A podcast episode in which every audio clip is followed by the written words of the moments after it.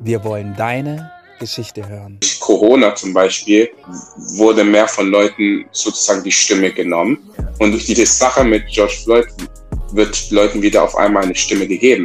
Ich meine, das kannst du nur sehen, wenn du wirklich glücklich und zufrieden bist. Den zweiten oder den ersten Weltkrieg verhindert. Dass ich es ziemlich cool finde, Mensch zu sein. So komplex es auch ist. Irgendwann gibt es, äh, scheint immer die Sonne, also scheint die Sonne und äh, ja, wir glauben fest dran und da, dafür müssen wir halt auch kämpfen.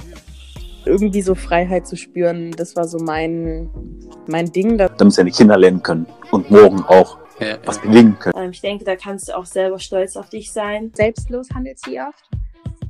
Outside the box, weißt du, wenn man auch einfach anders denkt, anders handelt.